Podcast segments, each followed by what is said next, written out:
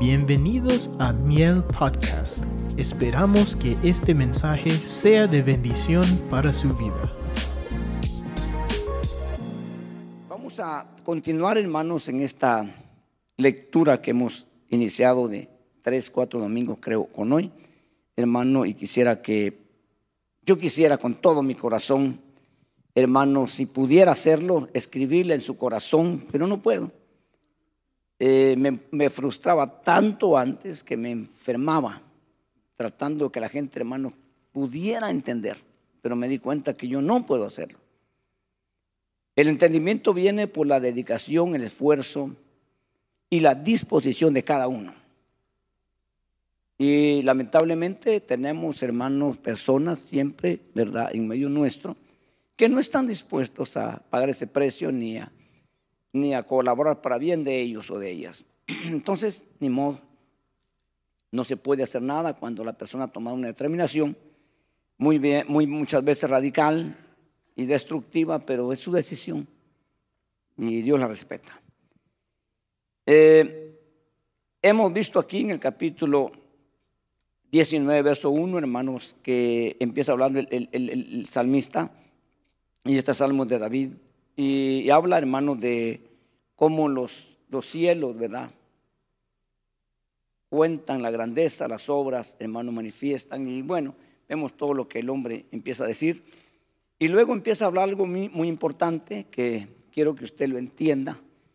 Aunque esto es pasado, es Antiguo Testamento. De todos modos, nosotros tenemos que, hermano, ¿verdad?, encontrar en ello la parte que para nosotros, hermano, nos toca, nos corresponde. Eh, en el libro eh, del primer libro de los Corintios, el apóstol Pablo toma del Antiguo Testamento las cosas que sucedieron negativas y Pablo dice, estas cosas se escribieron para enseñanza nuestra, para que nosotros no caigamos en semejante desobediencia. Entonces, eh, tenemos que ver, hermano, no para juzgar a las personas, sino para aprender nosotros y no poder y no terminar siendo nosotros juzgadores, señaladores y, en, el mismo, en, la misma condición. Entonces tenemos que aprender para que podamos de esa manera evitar eh, y no solamente, hermano, volvernos críticos, sino ver qué pasó, cuáles fueron, hermano, las, las, las causas y tratar de evitarlas no tratar, sino poder evitarlas. Eh, hay, hay aquí unas cosas que ya dijimos, solamente voy a repasar porque quiero que usted las entienda y usted quede de verdad convencido, no por mí, sino por la palabra, de que esto es verdad. Pero antes quisiera leer, hermanos, los versos que vamos a, a ver hoy y vamos a ver cómo, hermano, yo de mi parte le explico lo mejor que pueda y usted también eh, aplicar a su vida. En el capítulo 9, en el verso 9, perdón, verso 9 dice, el temor del Señor es limpio, que permanece para siempre. Los juicios del Señor son verdaderos, todos ellos justos. Está conmigo, ¿verdad? Deseables más que el oro, sí, más que mucho oro fino, más dulces que la miel y que el destilar del panal. Además, tu siervo es amonestado por ellos. En guardarlos hay gran recompensa. No en saberlos, no en tenerlos, sino en guardarlos. ¿Quién puede discernir sus propios errores? Ah, dice esta versión con signo de interrogación. Y luego asuélveme de los que me son ocultos. Guarda también a tu siervo de pecado de soberbia, que no se enseñoreen de mí, entonces seré íntegro y seré absuelto de gran transgresión. Sean gratas las palabras de mi boca y la meditación de mi corazón delante de ti, oh Señor, roca mía y redentor mío. Si nosotros leemos esto sin entender, sin saber, hermano, el trasfondo, diríamos linda palabra, muy bonita, pero sin sacar ningún provecho ni ninguna enseñanza a nosotros. Cuando eh, indagamos un poquito qué es lo que el Señor recomienda, meditar, indagar, profundizar. Vamos a encontrar, hermanos, a una persona diciendo algo que no cabía en la mente de nadie y ni en la época que él estaba viviendo. No era, hermanos, para ellos grato. Por eso transgredían y transgredían y desobedecían hasta un punto que llegaron a quitar totalmente lo que Dios decía y hacer como ellos querían. Y en un tiempo, hermano, que la Biblia registra, que cada quien hacía como mejor le parecía. Ya no importaba lo que yo decía, ya no importaba nada, cada quien hacía como mejor le parecía. Y esa época fue una época muy triste en Israel. De eso, hermanos, tuvieron que ellos lidiar con muchas cosas. Se hizo una siembra que duró eh, meses, años y muchos años. Y fue un fruto dado por muchos años, porque el enemigo le da seguimiento. Usted se da cuenta, hermano, que aunque vivimos en una parte desértica y aquí es una parte árida, de todos modos, cuando tenemos lluvia, sale hierba. ¿Quién pone la semilla? Nadie, aparentemente. Y surgen las hierbas malas y ya no vuelve a llover y las matas crecen enormemente con un color verdecito sin que nadie las riegue. No dan fruto, ese tipo de planta pura espina produce, pero se reproduce. Increíblemente en medio de la arena, no sé cómo le hacen, hermano, para alcanzar la humedad, pero ahí están. Cuando, cuando nosotros miramos el lado negativo siniestro, el enemigo se encarga de plantar la semilla y de darle el crecimiento, porque así mira cómo Dios hace en su plantillo. Pablo dice, hermanos, que él plantó fulano regó y Dios da el crecimiento. Acuérdense de la buena semilla.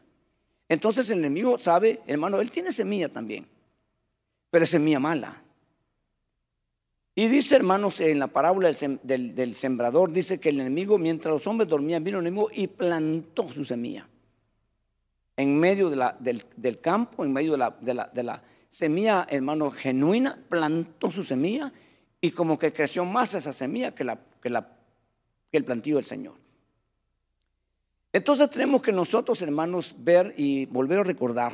Yo quiero solo medio recordarle, porque es importante esto. Para mí lo es importante y espero que lo sea para usted. Y a veces lo, absorbemos y, no lo digerimos porque viene otra, otra comida y otra comida y otra comida, hermano. Y a veces ah, nosotros estamos, hermanos, llenos. El sistema está saturado pero no hay una buena digestión. No hay un digerir de lo que se ingirió.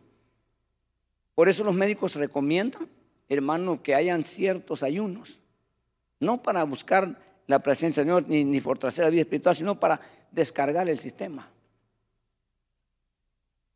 Fíjese pues. Entonces, hermano, nosotros podemos estar también gordos de pura palabra y no hay, y no hay ningún efecto. Sabemos mucho, hemos adquirido mucho y seguimos adquiriendo mucho, pero no, no tenemos el efecto que esperábamos.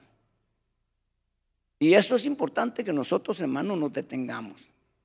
Y, es, y, es, y, la única manera que usted lo va a ver es que usted se pare un ratito y mire realmente su vida, observe el pasado eh, que acaba de dejar, el presente que está y el futuro donde, donde, donde lo están llamando.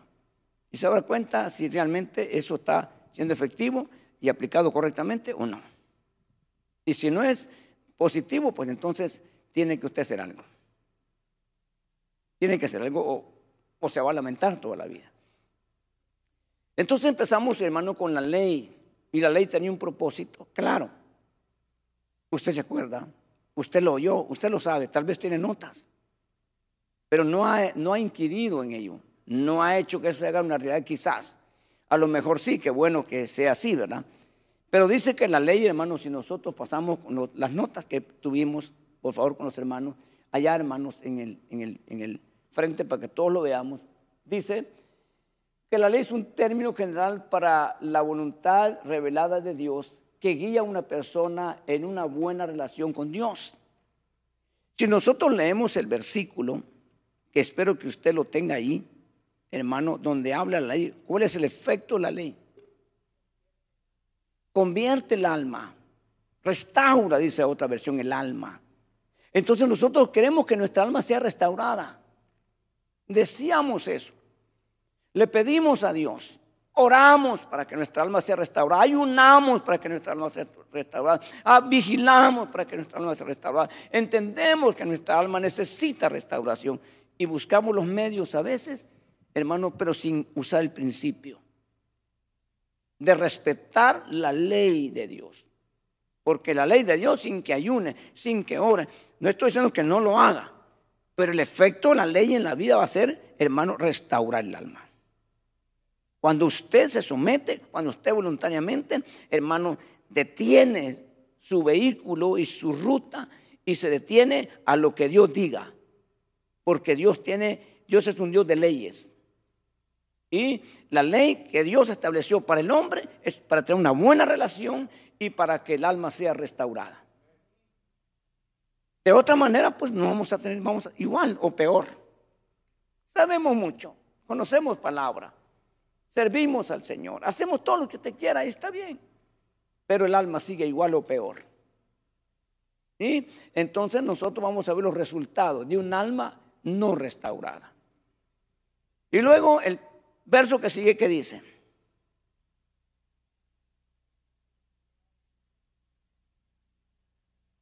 Fíjese pues, hermano, el testimonio dijimos que qué era el testimonio del Señor. ¿Se acuerda qué fue lo que dijimos? No se acuerda. La palabra, es la palabra de Dios, es el testimonio de Dios. Por eso sabemos quién es Dios por su palabra. Entonces dice hermano que el testimonio, la palabra de Dios, cuando la respeta usted, cuando la respeto yo, cuando de verdad eso es para mí hermanos un eh, eh, punto eh, que yo no puedo, no puedo traspasarlo ni violarlo. Yo tengo que adaptarme a lo que Dios dice hermano, sujetarme a lo que Dios dice, lo que usted quiera.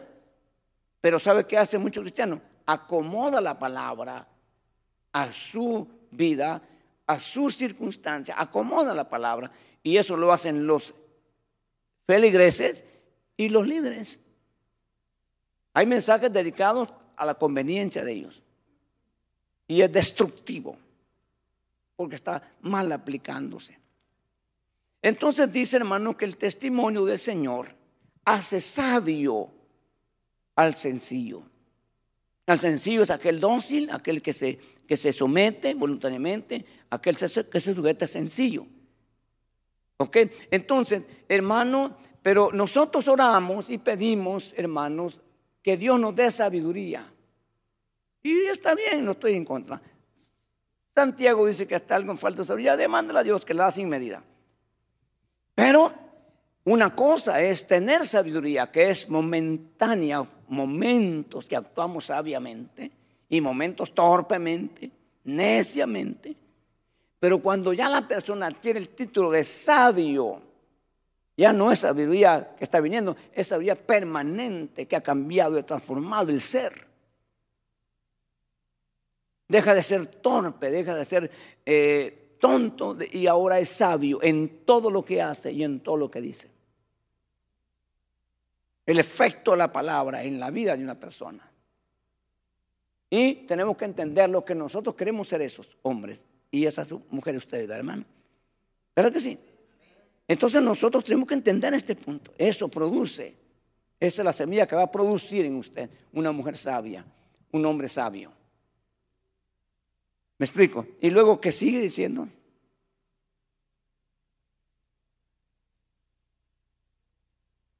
Fíjese, pues hermano, los mandamientos del Señor son rectos, que alegran el corazón. ¿Cuánto corazón de veras, de veras, de veras está triste? Está amargado. ¿Cuánto corazón? Y lo peor es que la persona no se da cuenta porque es, una, es un punto súper delicado y misterioso. que dice el Señor, ¿quién lo conocerá? Y ni usted sabe de lo que es capaz ni yo. Pero el mandamiento fue dejado para que el corazón sea transformado en un corazón alegre, en un corazón feliz.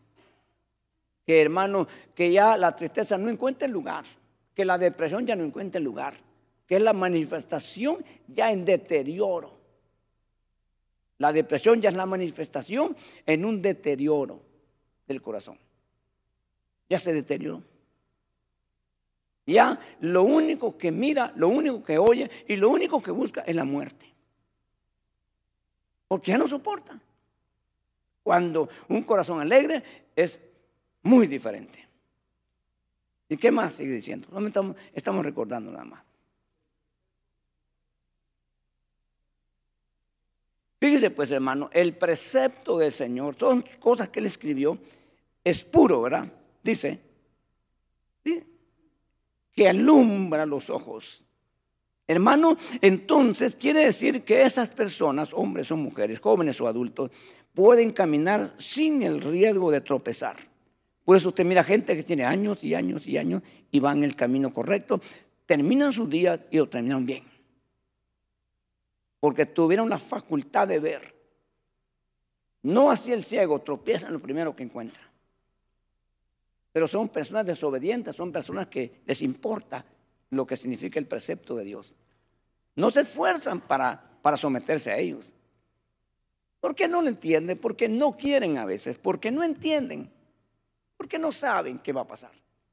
Pero quieren ser, hermanos, ellos iluminados. Quieren luz de Dios, pero no la van a tener si no se someten y no respetan esto. Aunque hagan lo que hagan, hasta que, hasta oren, el diablo risa le da. Ver a cristianos orando, ayunando, pero fuera de sus principios. Pero no le gusta cuando alguien está sometido a eso. Aunque pareciese como que no mucho, pero está es sujeto y está, hermano, respetando eso y se ve el efecto en ellos. Se puede ver. Y realmente, hermanos, al fin y al cabo, lo que nos interesa y lo que nos importa y lo que nos debe llamar la atención no es lo que digamos, sino lo que somos. Eso es lo importante. ¿Qué más? Fíjese pues, hermano, eh, usted sabe que el Salmo, el Proverbios 1.7 dice, el principio de la sabiduría es el temor a Jehová. Eso dice el capítulo 1, verso 7. Entonces, hermano, pero está diciendo, ese es el principio de la sabiduría. Eh, el final, ¿cuál es? Es convertirte en un hombre, una mujer sabia. La sabiduría está viniendo para llevarte a ser sabio al final. Te gradúas como sabio o sabia. O te hago plazas. Entonces, hermano, permanece para siempre. Te mantiene estable. Muy importante. Y luego lo que vamos a ver ahora que dice,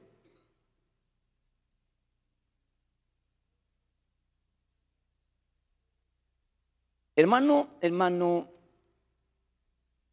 y aquí vamos a hablar de alguien y lo vamos a mencionar porque nos va a ayudar, no para juzgarlo, porque yo no, yo no quisiera estar en sus zapatos y yo no sé qué hubiera hecho yo en los zapatos de ese hombre que puede mencionar. Pero Job dijo un día que Dios era injusto. Lo dice ahí. Y lo dice tan radical que dijo estas palabras Job, si hubiera un árbitro entre Dios y yo, a mí me daría razón. Mira lo que llegó, a, hermano, lo que llegó a, decir Job. Entonces, hermano, uh, usted sabe que Dios nunca, nunca ha hecho injusticia, ni es injusto, nunca. Por eso tarda Dios y tiene paciencia, porque te colma con todos los medios que hayan para probar que Él quiso, pero al individuo no le importó. Él tiene un título, dice que Él es lento para la ira y grande en misericordia. Ese es Dios, porque sus juicios son justos y verdaderos. Es muy importante. Entonces nosotros tenemos que poner atención a esto.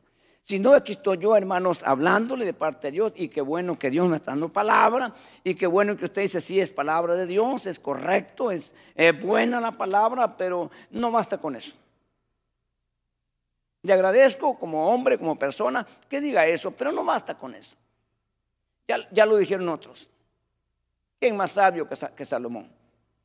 Y cuando le dijo a Simei, hermano, te perdono la vida, no te vayas, pero no te muevas de Jerusalén. Y dijo Simei, buena es esta palabra. ¿La respetó? ¿Qué le costó el no respetarla? Su vida.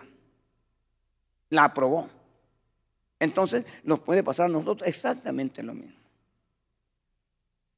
Hay siervos que están hablando palabra de Dios.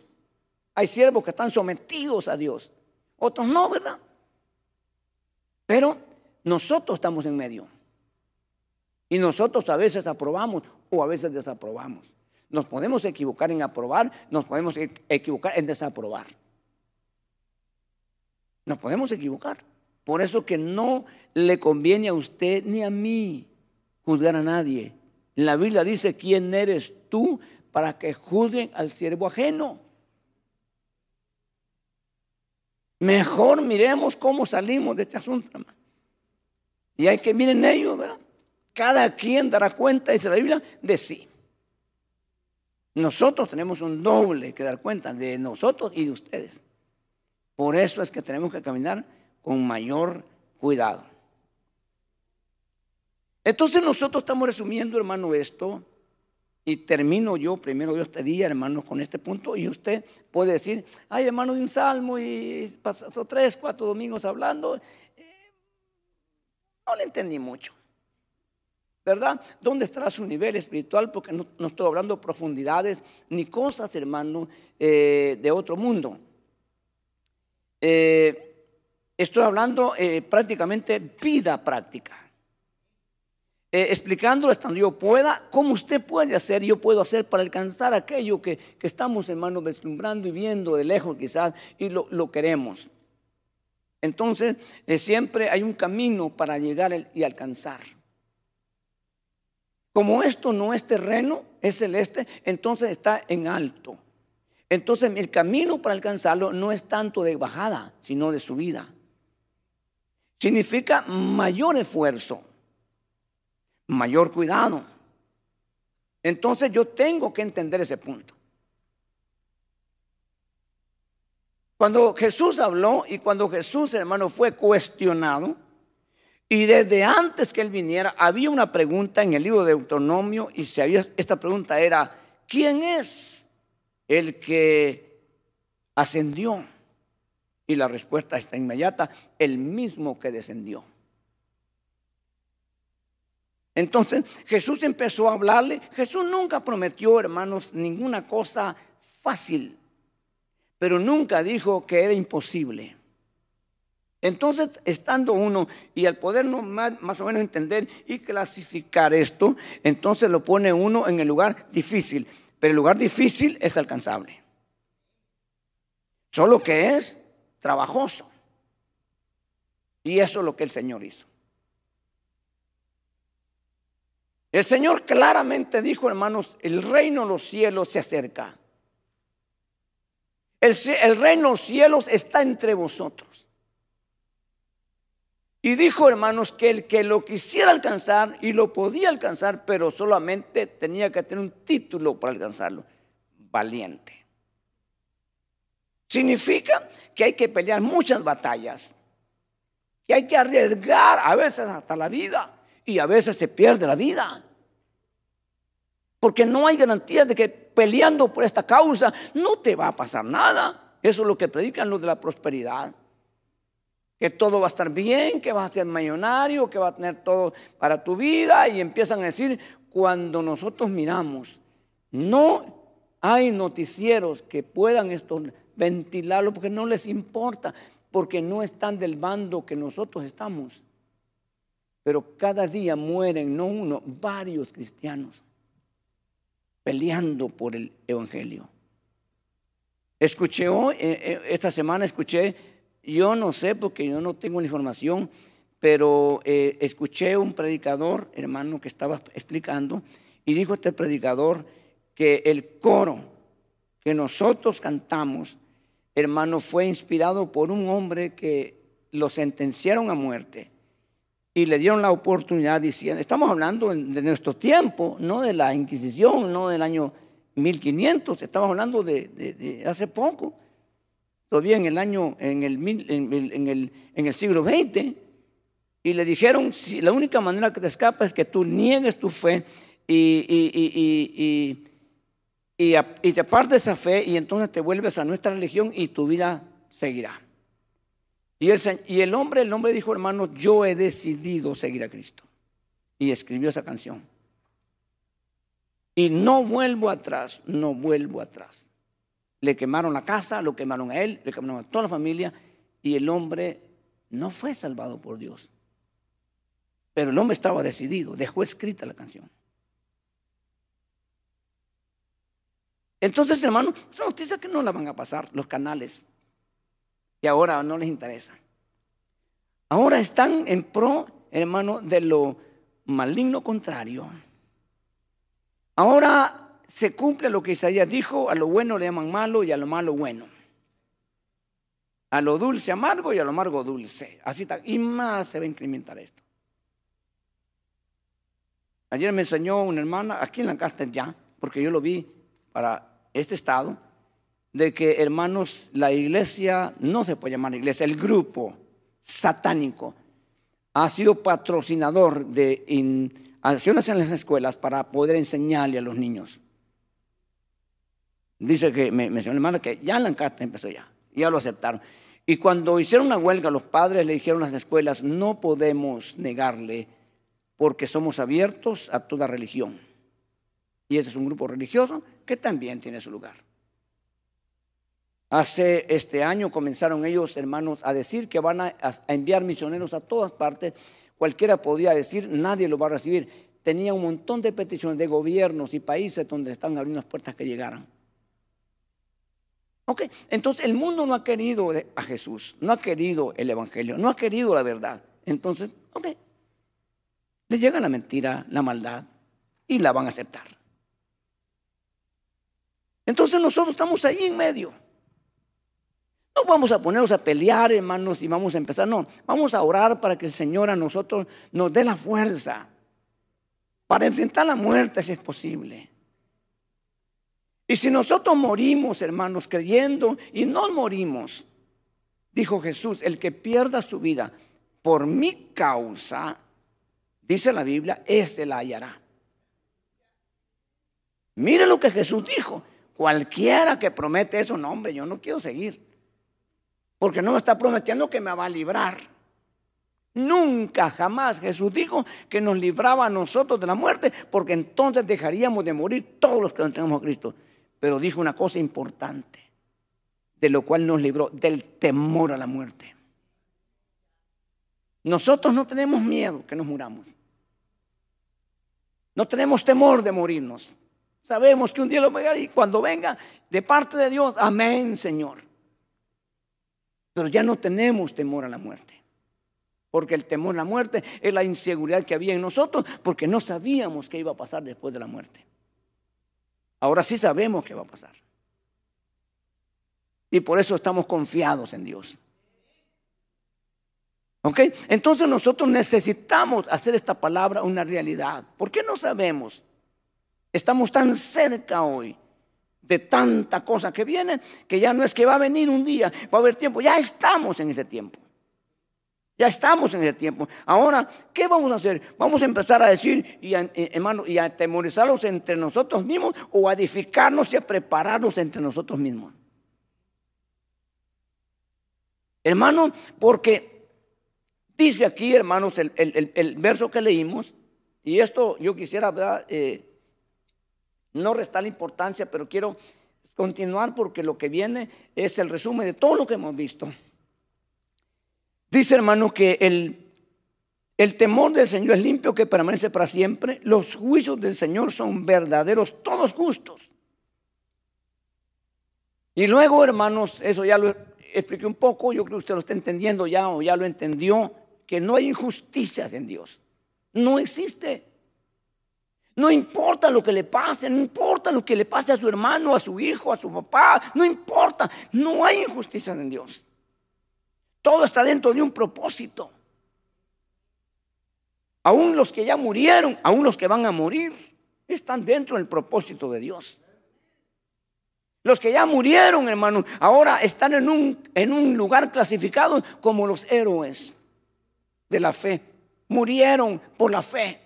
Y Dios los puso en una, en una clasificación de héroes de la fe. El diablo pensó que los mató y los destruyó y los acabó, pero ellos lograron ayudarlos a que llegaran a un nivel. Porque en Dios siempre va a haber un propósito. No hay despropósitos en Dios.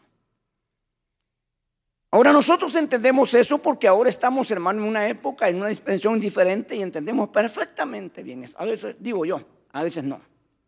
Porque hay personas que, hermano, llega cualquier cosa y, se, desbaratan porque, porque ya les dijeron, hermano, por ejemplo, un cristiano le dice al doctor, usted tiene cáncer y, qué reacción tiene. Exploma, hermano. Y empieza a preguntarle a Dios, yo que te he servido, yo que he hecho las cosas bien, y por qué a mí, igual que Ezequías. Igual que Ezequías. Pero nosotros ahora sabemos que si Ezequías se hubiera muerto, no hubiera habido ningún hombre como él hasta aquí. Dice hasta ahí, no había antes ni después hombre tan fiel y tan entregado como Ezequías. Pero los 15 años le afectaron los años que él pidió, porque Dios le concedió por el llanto, el clamor, le dijo, yo nunca te he desobedecido, yo he hecho todas las cosas correctas, he buscado, y es cierto, correcto, es cierto, pero Dios se lo quería llevar así. Eso es lo que cuesta entender. Porque nunca no hemos dedicado tiempo y nos hemos preparado, hermanos, para que cuando Dios diga es el tiempo perfecto, Dios para todo. Para todo hasta para irnos de aquí. Si nos quedamos, nos vamos a echar a perder a lo mejor. Y hasta aquí demos el punto, entonces está bien, qué bueno, Dios sabe lo que está haciendo. Pero cuesta entender eso cuando no se alcanza un nivel espiritual. Cuando no se entiende la palabra, cuesta eso. Debemos de estar todos, hermanos, haciendo el trabajo, eh, esperando el día. Yo no sé si mi papá estaba consciente o no, pero cada vez que llegaba yo le decía, ¿cómo está? Eh, yo le decía, él se, llamaba Alejandro, decía, don Alejandro, pues, así decían toda la gente a don Alejandro. Yo le decía, don Alejandro, ¿cómo está? Aquí me decía, esperando el ticket solo de ida. Eh, entonces, hermano, este, yo no sé si estaba consciente o bromeando, ¿verdad? Pero nosotros debemos estar así, esperando el ticket de ida. Aleluya, hermano, deberíamos de... Ya este mundo a, mí ya no me atrae y no quiero que me atraiga, no quiero, porque puede ser que me atraiga un momento si me descuido. Entonces Dios me tiene en sus manos y a usted lo tiene en sus manos y Dios sabe exactamente. Dice que tiene contado nuestros días y no faltará ni uno de ellos, ni uno. Cuesta entender eso. Cuesta entender eso. Ok, ahora hermano, resulta que el salmista, que en este caso es David, dice, deseables más que el oro. ¿Cómo? En esta época, en este tiempo, este, esta, esta palabra, estos mandamientos, estos, estas cosas que Dios está poniendo, ¿cómo deseables más que el oro? No puede ser. A menos que Él haya visto algo diferente que todos a menos que él esté en otro nivel. Y lo estaba. Entonces, hermano, el, salmista dice, dice, hables más que el oro y más que el oro refinado. Porque en el oro hay, hermano, niveles, quilates, 10, 14, 24, no sé qué más habrá, ¿verdad? Y eso, hermanos, este, eh, dice, más que el oro refinado, deseables o deseables. Poder, poder estar en esta dispensación, poder estar, hermano, ¿verdad? En estas cosas que vemos aquí nosotros y decir eso, tiene que haber entendido muy bien la palabra y haber conocido bien a Dios. De lo contrario, no podía decir eso, o estaba hablando disparates. Pero si hubieran sido disparatos, no los deja Dios. O hubiera dicho Dios en qué condición estaba David. Pero lo dice.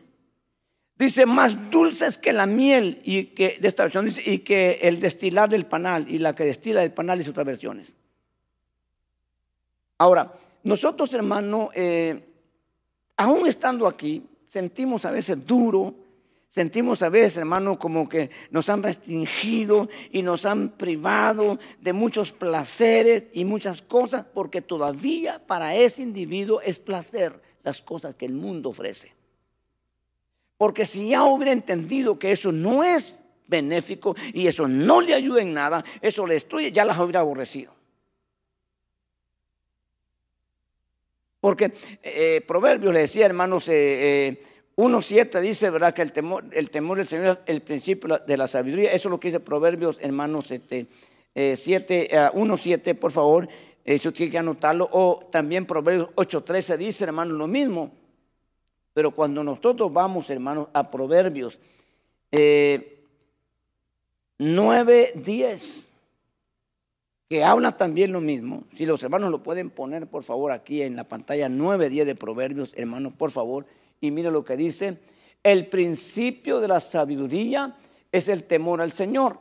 Ese es el 9.10. Ahora 8.13. Vamos a ver 8.13. Por favor, ahí rapidito estamos. 8.13 de Proverbios. Dice, el temor del Señor es aborrecer el mal. Aquí ya cambia la historia.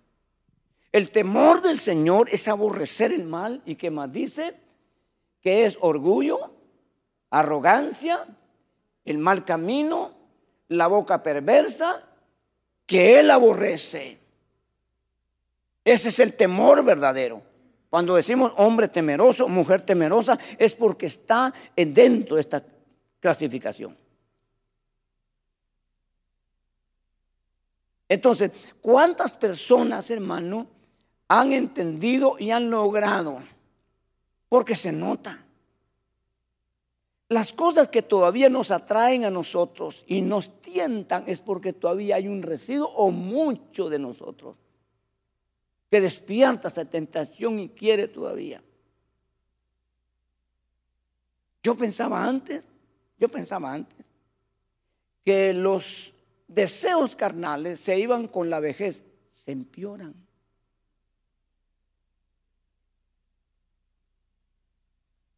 hablaba con un hermano X por alguna parte de la, tierra, de una persona ya de ochenta y pico de años, mujer.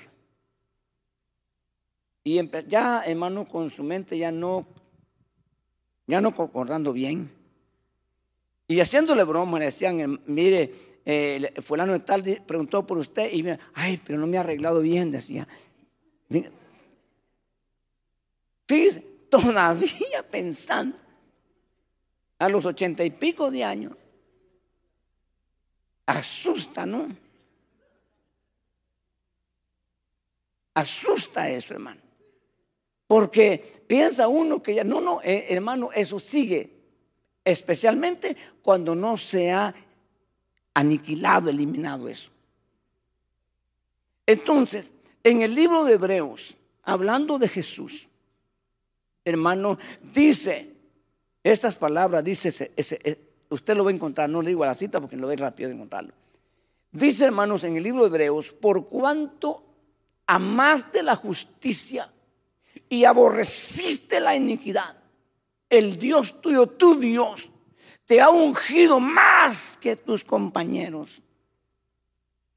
Y ese es el éxito para poder sobresalir en esta tierra. Aquí nosotros por momentos sentimos la gloria de Dios y viene la gloria de Dios y, nosotros somos testigos, pero se va al salir. Ya al, pasar ese momento, ya volvemos a lo normal y ya estamos igual. Pero lo que Dios ha dejado ahora permanente para nosotros es la unción. Y necesitamos la unción para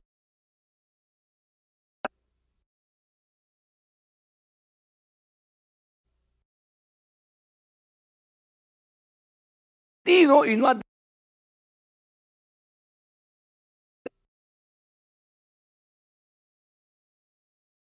amaste la justicia, aborreciste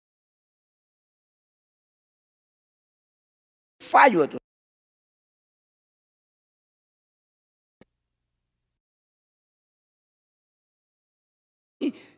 en el punto más que a ellos. Y por eso triunfa. Nosotros tenemos que entenderla. No sé qué hacer.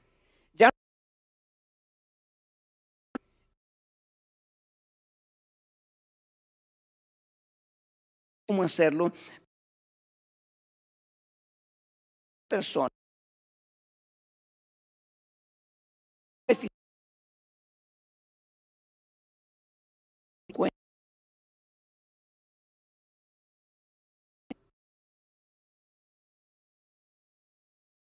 Así exactamente.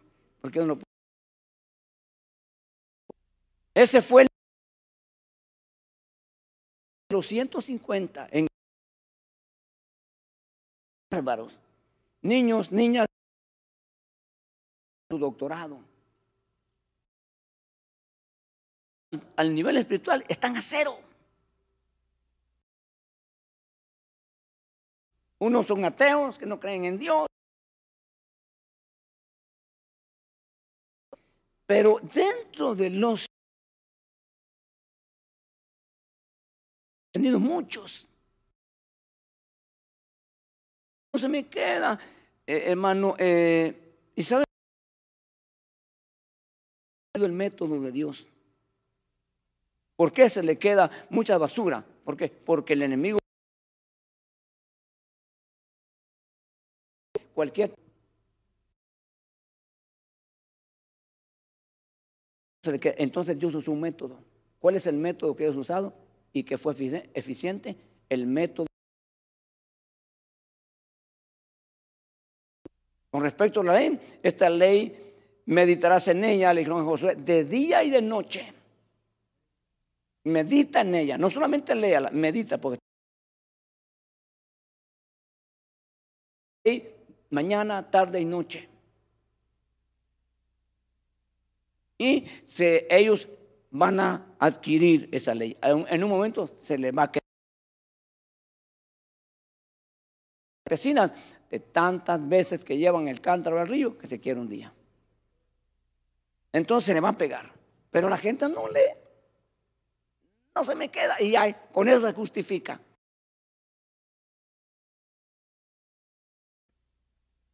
Entonces, hermanos, a una persona que cuando estaban dándole clase a los niños en el tiempo antiguo, le daban una paleta de dulce al niño. Y cuando le dice, ¿te gusta? ¿Cómo está? Dulce, ¿te gusta? Así, así es la ley de nuestro Dios.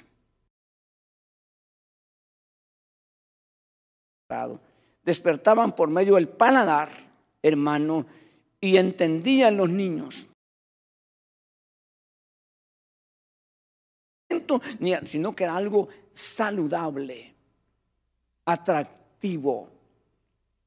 Y aquí este hombre hermano, ha llegado a entender ese punto.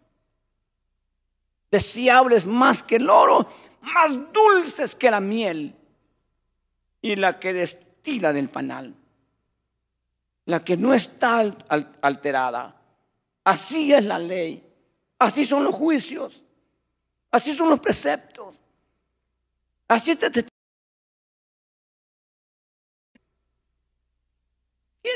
¿Qué niño no le gusta lo dulce? Si así lo calman en las clases. Hermano, terrible.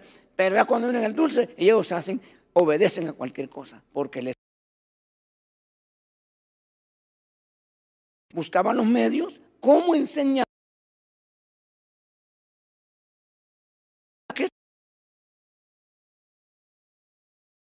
amargo, difícil, era una cosa.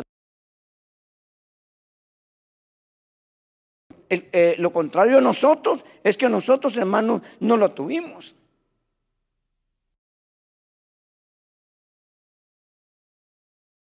Porque el niño tiene una edad y está probado.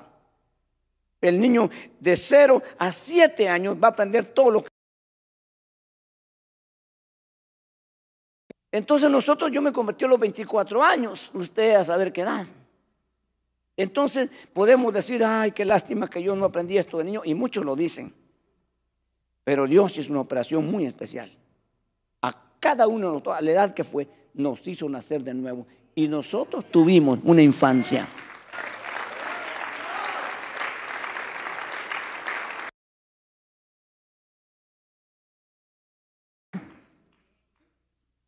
¿Se acuerda que para usted todo era dulce y estar en el culto era lo máximo? Si es que se convirtió de verdad.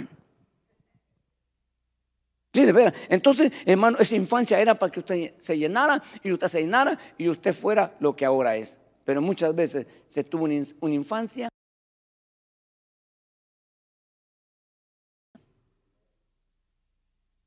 Y ahora le cuesta porque ahora todo lo, lo, ahora todo lo, lo, lo, todo a su lógica y no le cuadra, entonces lo desecha o pierde interés. Aquí estuviéramos todos tirados. Aquí estuviéramos todos, hermanos, si de verdad eso brotará en nosotros. ¿Cómo cree que usted respondería a un cántico? Eh, hay cánticos bien hermosos. Hay cánticos de verdad. Pero yo, yo, me, yo leo que ese cántico me tocó mucho cuando yo me estaba bautizando al, al mes de convertido. Y yo me acuerdo que los hermanos empezaron, he decidido seguir a Cristo. Y yo estaba empecé a cantar y cuando llegué al punto que decía, no vuelvo atrás, no vuelvo atrás, yo me orden. Y, yo, y dije yo llorando, empecé a llorar, lloré por mucho. dije yo, yo nunca volveré atrás, yo no vuelvo atrás. Y eso me ha impulsado hasta el día de hoy.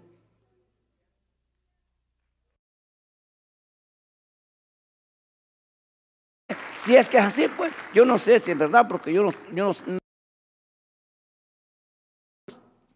Mire cómo marca.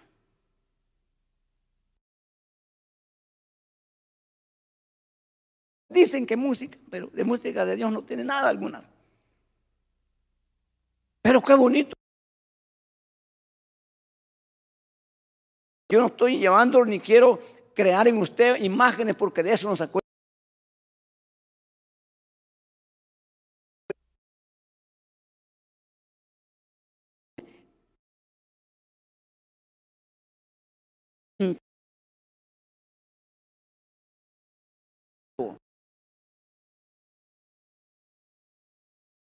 Y los conoce.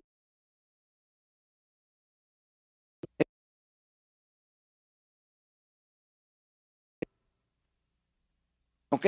Y usted puede ver la grandeza de la religión de usted venía, una imagen de un Dios tan grande y poderoso. Y entonces usted puede ver el monstruo y usted entonces podría cantar de otra manera, ¿verdad? El cántico que estamos cantando. Usted está, hermano, eh, eh, no en su mente, no en su pensamiento, sino en su espíritu. Viendo, ¿verdad? Y usted, ahí sí que usted, tú eres digno de adorar, hermano, y usted cantando, pero viendo esa grandeza y ese poder, no en su imaginación, en la realidad de la palabra, en la realidad de la persona de Cristo. Y entonces cambió, pues.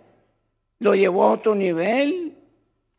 Su voz no quedó en este techo, su, su, voz llegó hasta el trono de gracia, donde nosotros, dice la palabra, encontramos el oportuno socorro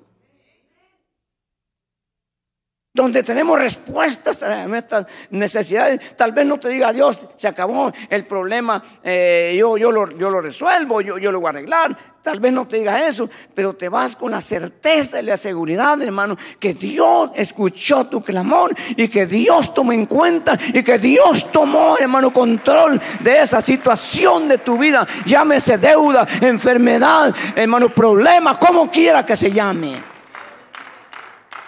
Y va a venir una voz de Dios a tu corazón, como le vino en este caso a Zacarías y le dijo el ángel, Dios ha oído tu petición.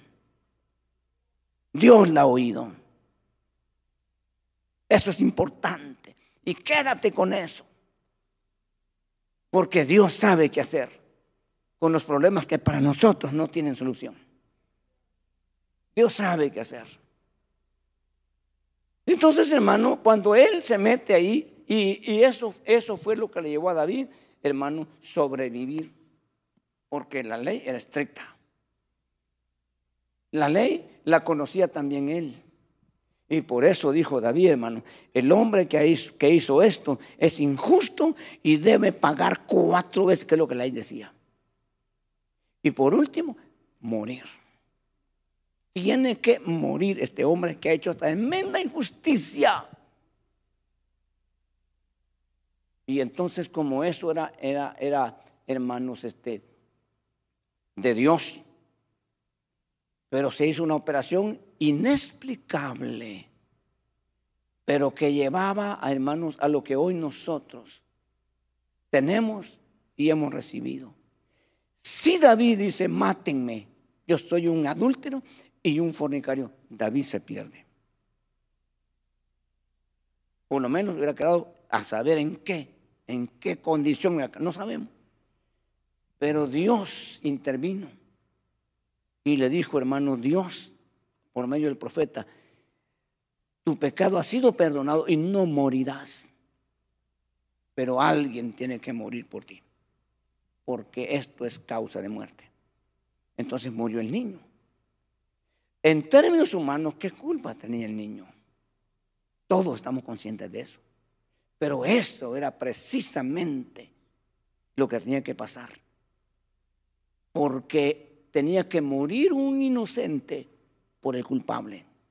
Porque el inocente no se perdía y el culpable era protegido. Que era lo que se venía practicando en la ley. Morir un corderito, ¿qué tenía que ver? El corderito contento, saludable, morir por un pecador. Pero se cubría por un tiempo el pecado. Entonces, hermano, hermana, nosotros tenemos que entender la palabra, que hoy es más fácil para nosotros. Pero en este salmo encontré todo esto y, me impresionaba, hermanos, eh, ver lo que David dice aquí. Además, tu siervo es amonestado por ellos en guardarlos. ¿Hay qué dice? Recompensa. En guardarlos, no en saberlos, no aprenderlos de memoria, en guardarlos. El Señor esperaba eso de su pueblo. El Señor espera, espera eso de nosotros. El Señor, hermano, espera que usted y yo definitivamente sepamos lo que dice la Biblia, lo respetemos. Y así nos hagan, aunque nos obligaran. Si a mí me obligaran y no pudiera, pues me obligan. Pero yo en, en mí, adentro, en mi ser, no estoy de acuerdo. Y por eso es que Dios llama a uno de los profetas, hermano, más importantes de su tiempo. Y le dice Dios a ese profeta, mi pueblo no entiende, mi pueblo no tiene conocimiento, mi pueblo le importa casi nada lo que yo dije, pero quiero que veas a los hijos de fulano, cómo guardan el, el mandamiento que su papá les dejó. Llámalos, prepara una fiesta, invítalos y ponles vino para que tomen. Y diles que, que dice Dios y que tú eres profeta, que tomen. Y cuando los trajo y les dijo, los hombres dijeron, no, no, no, espérate. Nosotros, eh, profeta, discúlpame, pero nosotros no podemos tomar vino. ¿Por qué? Le digo, porque nuestro padre antes de morir nos dijo que nunca tomáramos vino ni construyéramos casas. Nosotros vivimos en tiendas y nunca nadie ha tomado vino, ni vamos a tomar, discúlpanos, en la casa de Dios. Y le dijo Dios, ¿te das cuenta? ¿Cómo respetan la orden de un padre, la palabra de un padre y mi pueblo, mi palabra les vale? Que no nos vaya a pasar eso a nosotros, hermano. Por eso el cristianismo está como está, pues, corrompido. Hermano, no le importa ahora, ahora, si usted, hoy si usted quiere explicarle, por ejemplo, a una hermana cómo se debe vestir, usted es legalista. Usted es extremista. Usted está fuera de foco. Cuando la Biblia no ha cambiado. No estamos aquí uniformando ni diciendo al hombre cómo vestir. ¿Qué le importa? ¿Qué le interesa? Él está, eso no es pecado, o es pecado, o me va a condenar por esto. No, son reglas establecidas por Dios. Que tenemos que nosotros, hermanos, entender. Ya no digamos, hermano, si le llama la atención a una persona, eh, se va de la iglesia porque, hermanos, aquí son legalistas, extremistas, y va a seguir en pecado. Hay lugares donde los, los, los, servidores, eh, desde el último que está hasta el que está arriba, puede estar en pecado. ¿Y qué le va a llamar la atención si el que está también dirigiendo está en pecado? ¿Qué va a corregir? ¿Qué autoridad tiene? ¿Qué solvencia tiene? Sería muy sagaz decir que se arreglen cuando está mal.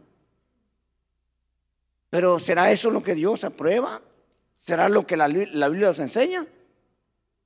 ¿O sigue Dios en lo mismo que dijo de hace mucho? Y nosotros ajustarnos a lo que Dios dice. Aunque estemos en un tiempo moderno. Aunque estemos, hermano, viviendo en, en la primera potencia del mundo. ¿A mí qué me importa? La primera potencia del mundo no me va a mí al cielo. Yo tengo que someterme a lo que Dios dice, respeto su palabra y estoy sujeto a ella. Y a mí me importa lo demás. Me explico que sigan donde ellos quieran. Pero yo voy a seguir mi vida. A mí yo no estoy obligando a nadie, pero a mí tampoco me pueden obligar. Cuando hablamos con hermanos, hermanos con problemas en la congregación, le digo, yo no puedo obligarlo a usted, hermano, pero usted tampoco me puede obligar a mí a tenerlo. ¿Estamos en eso? Sí, ok, entonces no hay problema. Usted no quiere arreglarse, siga su camino. Mientras no sea un atentado para la congregación, usted se puede quedar acá con reglas. Si usted es un atentado, lo sacamos públicamente si es posible. Nunca hemos llegado a eso, pero se puede llegar. Porque es un atentado la gente. Aquí venimos necesitados. Aquí venimos cómo nos arreglamos y cómo nos ayuda. No a contaminar, no a dañar, no a afectar a la gente. No venimos, no es bienvenido. Hay otros lugares. Si quiere usted vivir una vida desbordada, pues hay cantinas, barras, club, de lo que usted quiera. Ahí váyase. Ese no es lugar para eso. Aquí es lugar para rendirnos, para pedirle al Señor que nos ayude, respetar su palabra, mantener el orden. Este es el lugar correcto.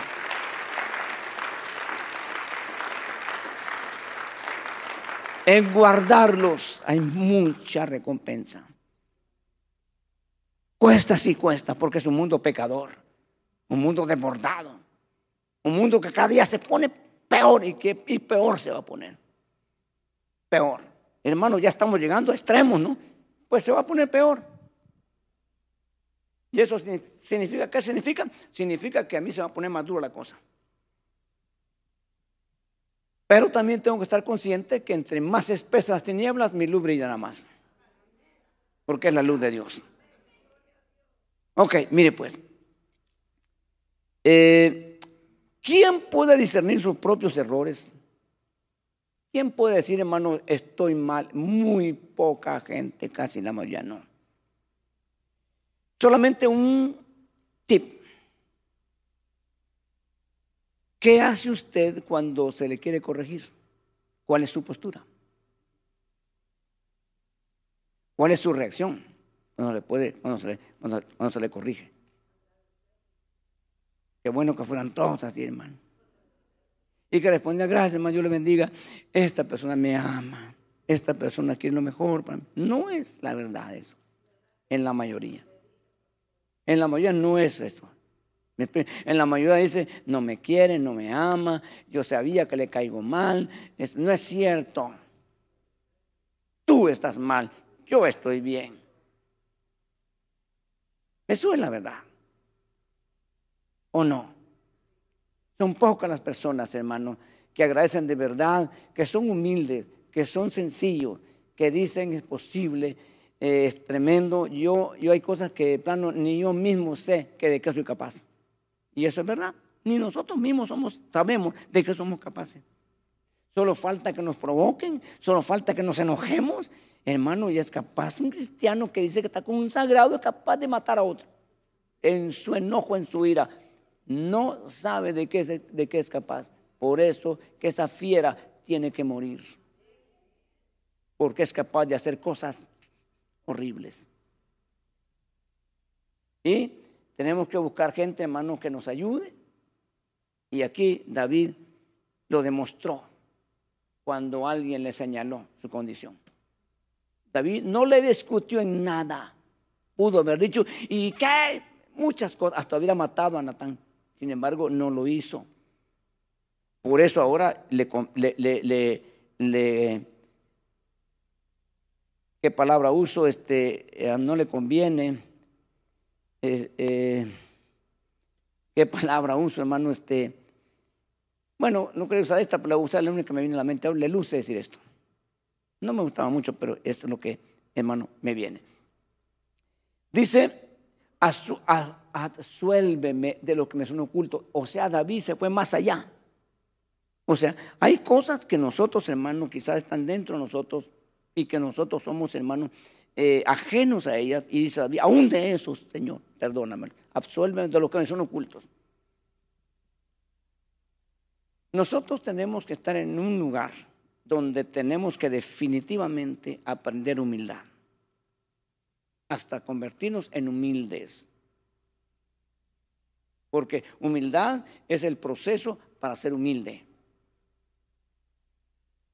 Tenemos que llegar a ese punto y algunas veces Dios va a permitir un test para ver cómo estamos. Si nos ponemos del tú al tú, nos debe dar vergüenza y decir no he avanzado nada. Y es motivo para decir, Señor, ayúdame. Yo tengo un carácter intacto.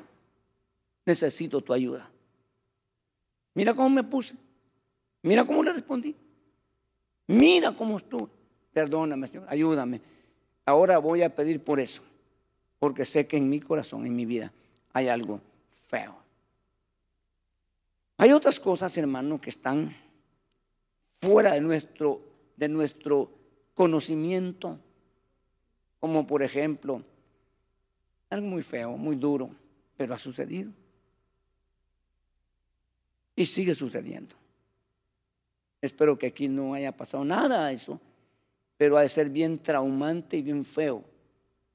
Dios algunas veces a uno le muestra por misericordia y a veces interviene uno, pero hermano, es que sea Dios que no sea uno o ya acostumbrado a hacer las cosas o decir cosas sin que le importe, sin entender y ni medir lo que puede eso, hermano, afectar o lo que uno tiene que responder. Un ejemplo, hermano, una niña de dos años fue violada por un animal. ¿La niña a los 15, 20 años tendrá conciencia de eso? No, no tiene conciencia, pero siente en su vida un asunto que le afecta. Pero ella no sabe, porque en esa edad no se acuerda. Pero tiene que lidiar con ese problema. Algunas veces Dios, algunos ministros nos han mostrado, y a veces hemos visto que el problema está fuera de su conciencia y su conocimiento. Y entonces Dios interviene y ayuda. Eso es muy aparte. Eso, esto está lejos, está fuera, o está en un límite en el que tú no puedes recordar porque no tienes conciencia. Porque hay un momento en que el niño o la niña es consciente de lo malo. Y ya en ese momento traspasó la línea de la inocencia, porque la inocencia es no saber. Entonces, cuando traspasó esa línea, ya es responsable. Por eso es que el Señor la salvación no se la da a los niños, automáticamente la tienen. Antes que traspasen la línea de la conciencia. Cuando la gente traspasa la línea de conciencia, ahora tiene que arrepentirse, tiene que aceptar y tiene que obedecer al bautismo. Porque es consciente de su pecado. Por eso que no hay bautismo de niños. Eso lo inventó la Iglesia Católica. Pero en la Biblia no existe. Porque esa línea está totalmente, hermanos, eh, fuera del alcance del individuo. Entonces, pero en, esos, en ese lapso pasan muchas cosas. En las que David, hermano, se da cuenta. Y en el Salmo 51, David dice una cosa muy importante, que fue más allá de su infancia. Y dice, en pecado me concibió mi madre. Por eso mi desorden sexual viene de una herencia de concepción, o de concebir, ¿verdad? No concepción, de concebir. No se justifica, pero descubre David. ¿Cómo? Quizás Dios le reveló de alguna forma. Porque lo que ha hecho, hermano, comenzó por la carne, por el sexo. Y fue creciendo, fue creciendo, como no se trató, a convertirse en, un hermano este, asesinato. Y si no se para, es llegado una tragedia nacional. Pero Dios intervino. Pero en el Salmo 51, cuando Él se destapa, cuando Él se desnuda, porque se desnuda David, Pocas personas se desnudan como David se desnuda. Entonces Dios le mostró, le permitió algunos teólogos, algunos predicadores dicen, hermanos, que David era, por eso que en el, libro de Crónicas, David aparece, hermano, como el número 7 y en el libro de 1 Samuel aparece como el octavo. Cuando usted lo lee y ahí dice, fulano, mengano, por nombre. Y luego llega al séptimo, David el séptimo. Obviamente hubo una muerte de un hijo de David usted lo va a encontrar ahí. Pero los teólogos dicen, hermanos, dicen ellos, en lo que logran ver, yo no me atrevería a decir eso, que David fue un hijo extramarital. Yo no podría decir eso, porque no, no tengo realmente base sólida. Lo explican por la vida, por la forma, por el trato que Isaí, hermano, ¿verdad? le hace a su hijo menor. Nunca consideró, nunca consideró Isaí que David iba a ser el ungido de Dios. Nunca. Por eso no lo trajo. Y cuando el profeta le dijo, ¿son todos tus hijos? Titubió Isaí. Titubió. Tengo otro. Pero está tras ovejas. Y Samuel le dijo así, no nos sentaremos a la mesa hasta que no venga ese hijo, ese hijo que tú dices. Y cuando vino, hermano, lo, lo enfoca el zoom teológico bíblico como un hijo diferente a la familia.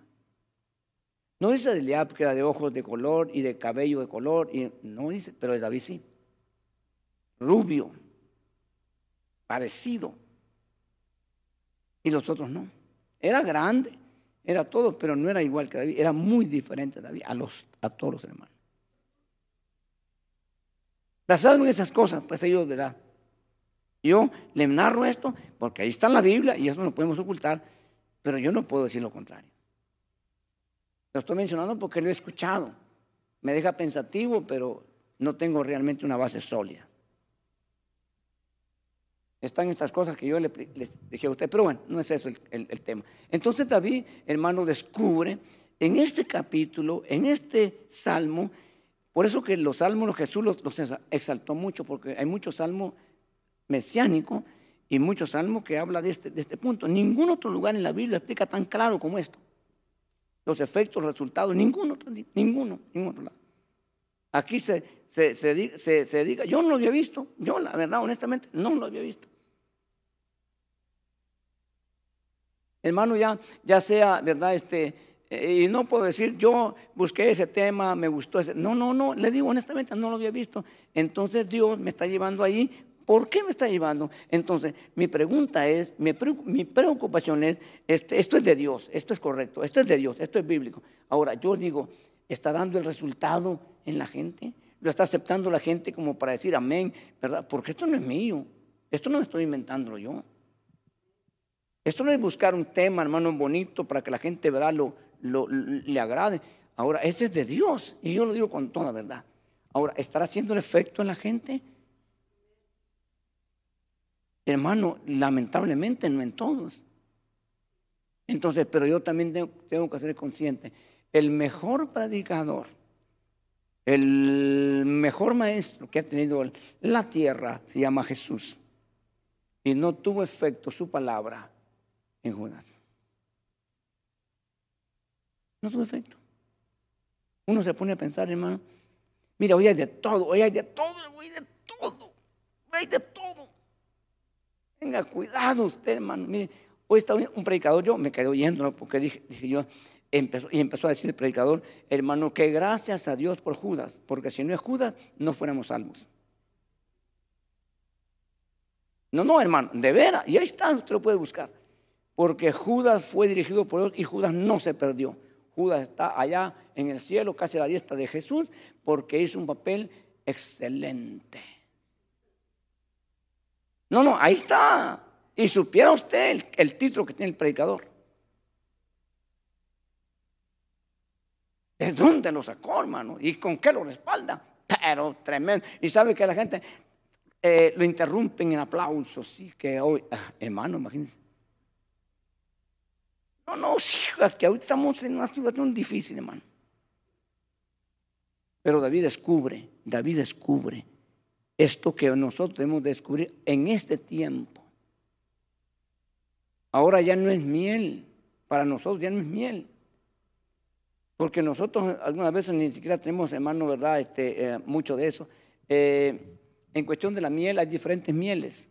Nosotros que vivimos en el campo, había una, miel, espero que no sea una mala palabra en otro lado ni una cosa fea. Eh, hay una avispita que no pica, solo se enreda en el pelo de uno nosotros le decimos miel de chumelo. Es un cosito que es así. Y esa mielita es buenísima para la vista. La gente se pone la vista y le quita cualquier cosa. Cuesta encontrarla en el campo, cuesta. Es una miel muy especial. Hermano, y así hay diferentes mieles, aún en las colmenas.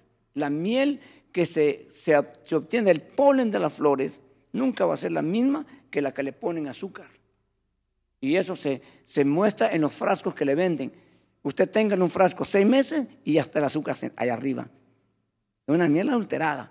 Pero tenga un bote de miel por dos años y no tiene azúcar. Es miel pura.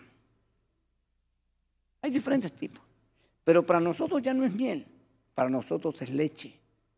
La palabra.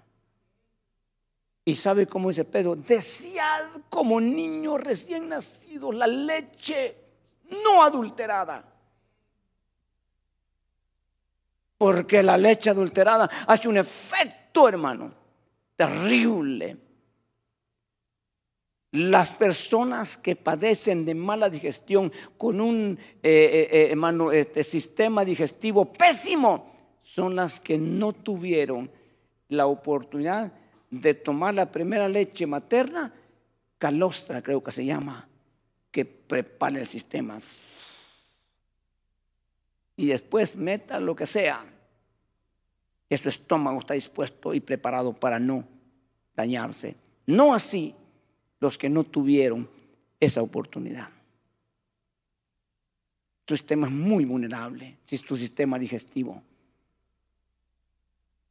Mire, mire pues, ya no digamos si le dieron algo mezclado.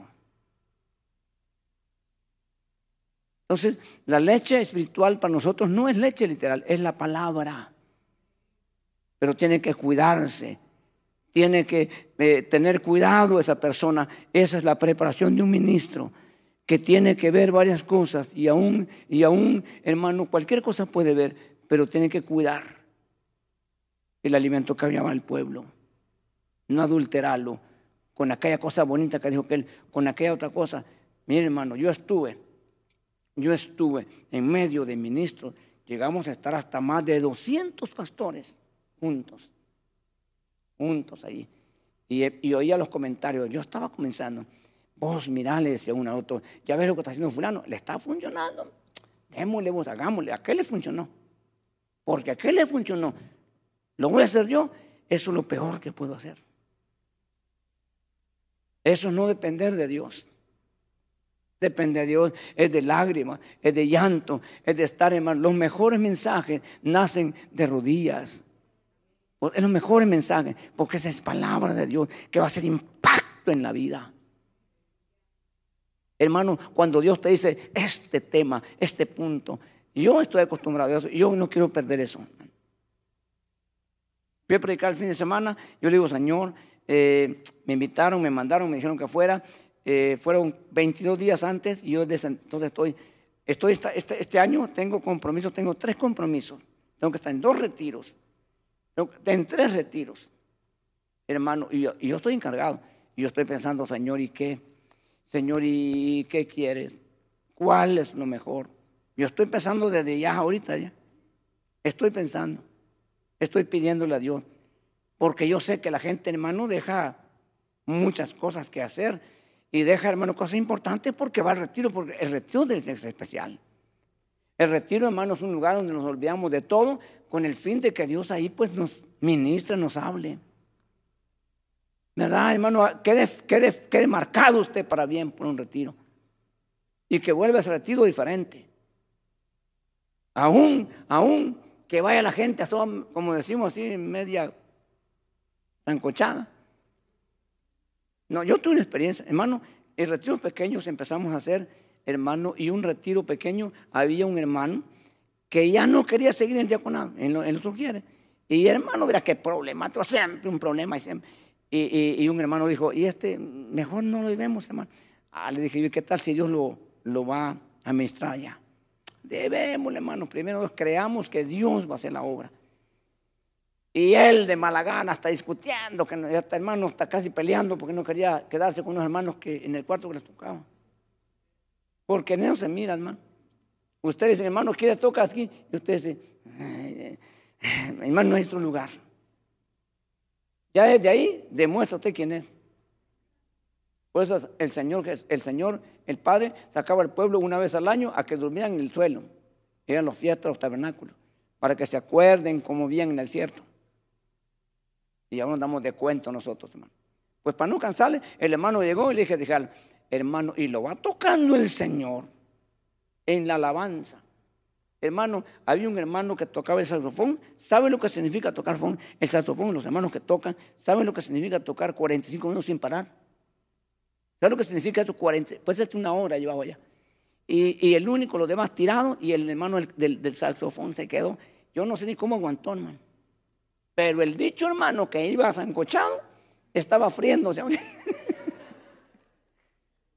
hermano, mire, fuimos a ministrarle, empezó, hermano, perdón usted, a vomitar ahí y se fue al baño y seguimos detrás del baño. Hermano, ¿sabe qué se convirtió ese hermano? En un excelente coordinador. Hace unos cinco o seis años murió. Murió. Y hermano murió y dejó todo preparado y supo que él iba a morir. Tremendo. Hermano. Entonces, aún, pero son momentos y uno se aparta para eso. Y ahora que yo llegue, hermano despistado, y oye, ¿qué les habla? Ah, de esto les voy a hablar. No, hombre, eso es pecado. No se puede hacer eso. Igual aquí, igual en todos lados. Yo creo que hoy sí me pasé el tiempo, hermano. Pero porque usted me pidió que le explicara. ¿Quiere que oremos? ¿Quiere que le pidamos al Señor esta tarde? Y que el Señor nos ayude, hermano, para que podamos nosotros mejorar cada día. Gracias por entonar a Miel Podcast. Para escuchar más mensajes como este, visítanos en YouTube, Iglesia de Cristo Miel AV.